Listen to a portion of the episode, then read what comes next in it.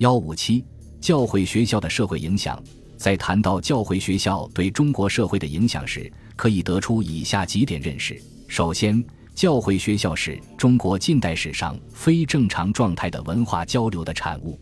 西方列强以军舰大炮强迫中国政府与之签订的不平等条约，为西方文化在中国的传播渗透提供了有利的条件和强大的保护。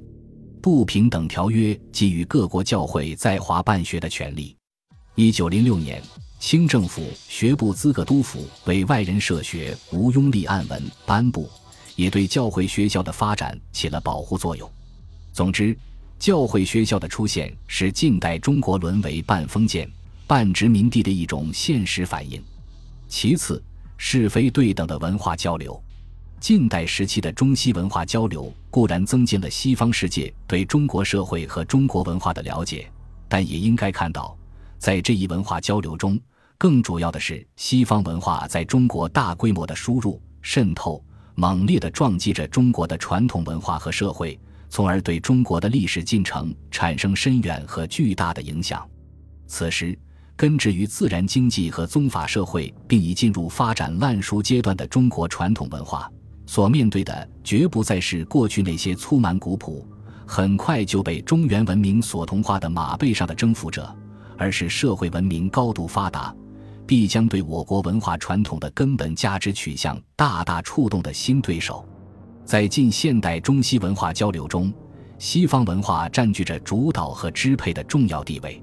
这种失衡的中西文化交流，把教会学校推上了历史的舞台。文化交流的非正常状态，使得教会学校在中国得以出现；文化交流的非对等，使得教会学校在中国进行西方文化的渗透成为必然。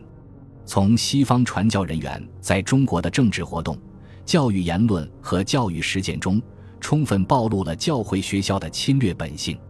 毛泽东在一九四九年八九月间写的评论美国国务院白皮书和艾奇逊的五篇文章中。对于以美国为首的外国侵略者在中国的办学活动的本质做了深刻的揭露。我们这里说的帝国主义的教会教育，实际都是对中国人民进行的文化上的侵略和压迫，都是为了侵略的需要，为了愚弄中国广大人民和造就服从他们的知识干部、西方资产阶级需要的买办和熟悉西方习惯的奴才，从而影响中国，加速中国的半殖民地和半殖民地化过程。造成一些为帝国主义服务的洋奴，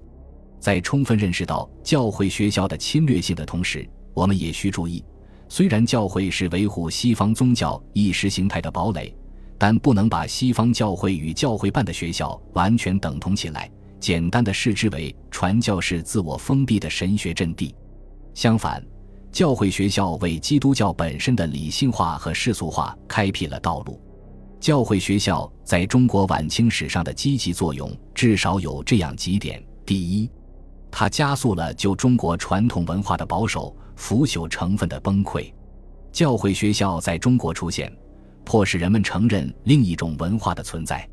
透过教会学校这一特殊的代表西方文化的窗口，使人们重新评价中国传统文化有了一个新的参照系，改变了国人过去那种盲目自大的态度。而且促使人们认识到变革的必要性和迫切性。第二，它冲击了中国旧式教育制度，使旧式的学塾和书院让位于新式的学校。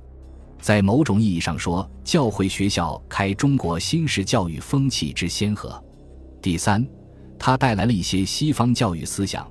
如培养通才的价值观念、知识结构和素质的要求，反映了新兴工业社会的要求。教会学校的教学方法反映了资本主义自由竞争的原则，倡导个人独立钻研，主张学术自由。第四，